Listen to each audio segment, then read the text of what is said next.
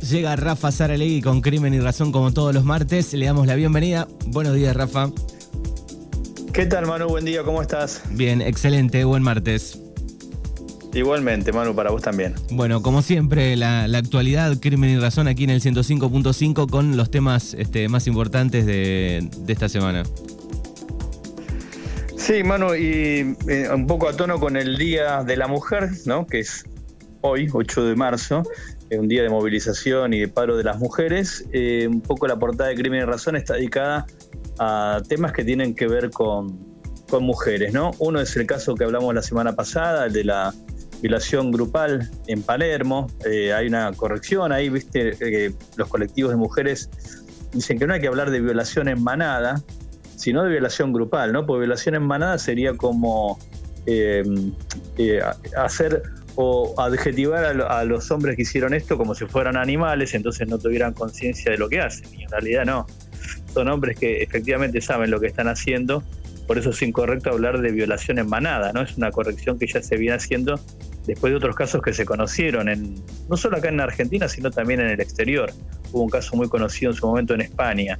Eh, y ahí se empezó a utilizar esa, esa denominación, ¿no? Violación en manada que, eh, manada que en realidad es incorrecta. Y el otro caso que mm, te quería contar, Manu, es un caso de una chica, una mujer, Iggy de Jesús, que va a ir a, juicio oral eh, justamente por defenderse de una violación. Eh, no sé si conoces el caso, fue muy notorio. Eh, es una chica que fue detenida en el año 2016, se la acusa de, un homicidio, justamente por defenderse de un, de un ataque, de un ataque, de una violación. Según su abogada mm, defensora, se trataba de una violación correctiva. ¿Por qué? Porque Iggy es una mujer que era que era, es lesbiana, y, había ido a visitar a una familia, a unos conocidos en Bellavista, en el partido de San Miguel, y la ataca a un grupo de hombres eh, que ya la habían, la habían hostigado otras veces, justamente por su elección sexual, ¿no? por su orientación. Eh, entonces se habla como era una especie de violación correctiva, esa cosa tan eh, brutal, ¿no? De bueno, ahora vas a ver lo que es bueno, esa cosa este, tan, tan, tan brutal también de, bueno, atacarla justamente porque sabían que ella era lesbiana, ¿no? Entonces, este, un grupo de hombres la ataca y ella eh, tenía un cuchillo, se ve que había sido víctima varias veces de, casos de hostigamientos, e inclusive su abogada dice que había sido víctima de violación por parte de su padrastro. Bueno, eh, ella se termina defendiendo y eh, con un cuchillo que tenía entre la ropa eh, hiere a uno de los atacantes y este hombre muere un par de semanas más tarde, ¿no? y por ese caso ella termina siendo detenida, tuvo varios meses presa, recobra la libertad en el año 2017, después de varias movilizaciones de colectivos de tanto de mujeres como de organismos de defensa de los derechos humanos, en los cuales eh, se, reclama su libertad, porque justamente ella se estaba defendiendo de un ataque sexual, ¿no? Eh, bueno, finalmente queda en libertad, pero el caso no se cerró. Por eso es eh, tan llamativo. Esto va a ir a juicio oral, arranca la semana próxima, el 15 de marzo. Recordemos, esto fue en el año 2016, o sea, siete años después. Ella ahora está en libertad, por suerte no, no siguió presa, pero justamente después de que el caso cobró eh, visibilidad eh, y entonces consigue su libertad. Lo cierto es que a partir de la semana próxima va a haber un juicio oral. Ella está acusada de homicidio simple. Recordemos que el homicidio es una figura que tiene hasta ocho años, eh, como un mínimo, mejor dicho, de ocho años de, de prisión, con lo cual, nada, podría tener una pena de prisión efectiva salvo que los jueces decidan absolverla por entender que esto fue un caso de defensa propia, no fue un caso de justicia por mano propia, sino de, defensa ante un ataque em, sexual. Y vos sabés, eh, Manu, que a ella, le, ella tiene ese apodo de Iggy, justamente porque ella es em, una mujer que le encanta el fútbol y es fanática de René Higuita, no sé si vos te acordás. Manu, ¿quién es René Higuita? Sí, cómo no nos vamos a acordar del arquero René Higuita. Claro, es arquero famoso de la selección colombiana. ¿Te acordás que era un arquero aparte muy, espectacular, que tenía como eh, unas intervenciones muy llamativas. Bueno, ella era fanática de, René Higuita, por eso le decían Iggy en el barrio, jugaba la pelota.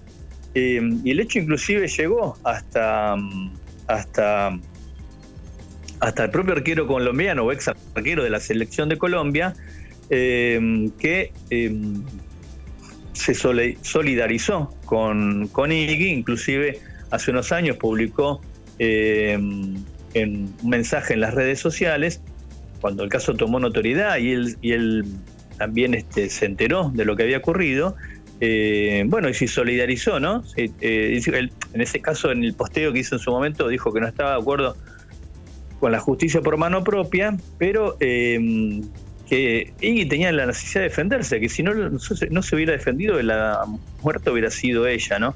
Digo, es un caso como eh, muy paradigmático para tratar en, un, en un día como hoy, en el Día de la Mujer, ¿no? Donde se ponen de manifiesto todos los, em, digamos, todas las diferencias que hay entre hombres, entre varones y mujeres, y eh, esta, estos casos de violencia, como es el caso de Iggy, me parece que son de lo más llamativos, ¿no? Un grupo de hombres que la quiere, que la quiere atacar o que la ataca justamente por su elección sexual y ella termina enjuiciada justamente porque los otros hombres no fueron enjuiciados, ¿no? Los otros que participaron del ataque.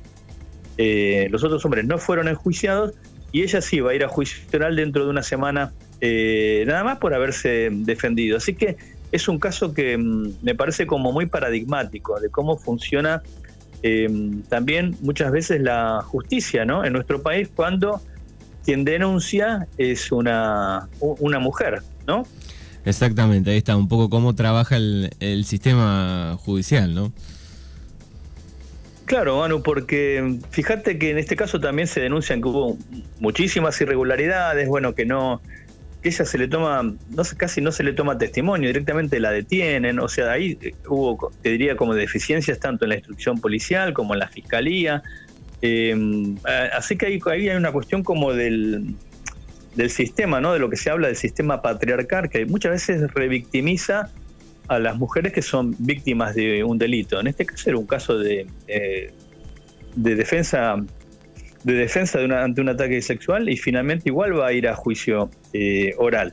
Y el otro caso, Manu, que habíamos hablado la semana pasada, que también fue eh, muy notorio, fue el caso de em, la violación grupal, esto que te venía diciendo en Palermo, que es incorrecto hablar de violación en manada, este caso de esta chica fue víctima de una violación grupal hace una semana, justamente el, lunes pasado, este, ocurrió este hecho.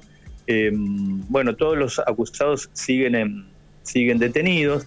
También un caso muy llamativo.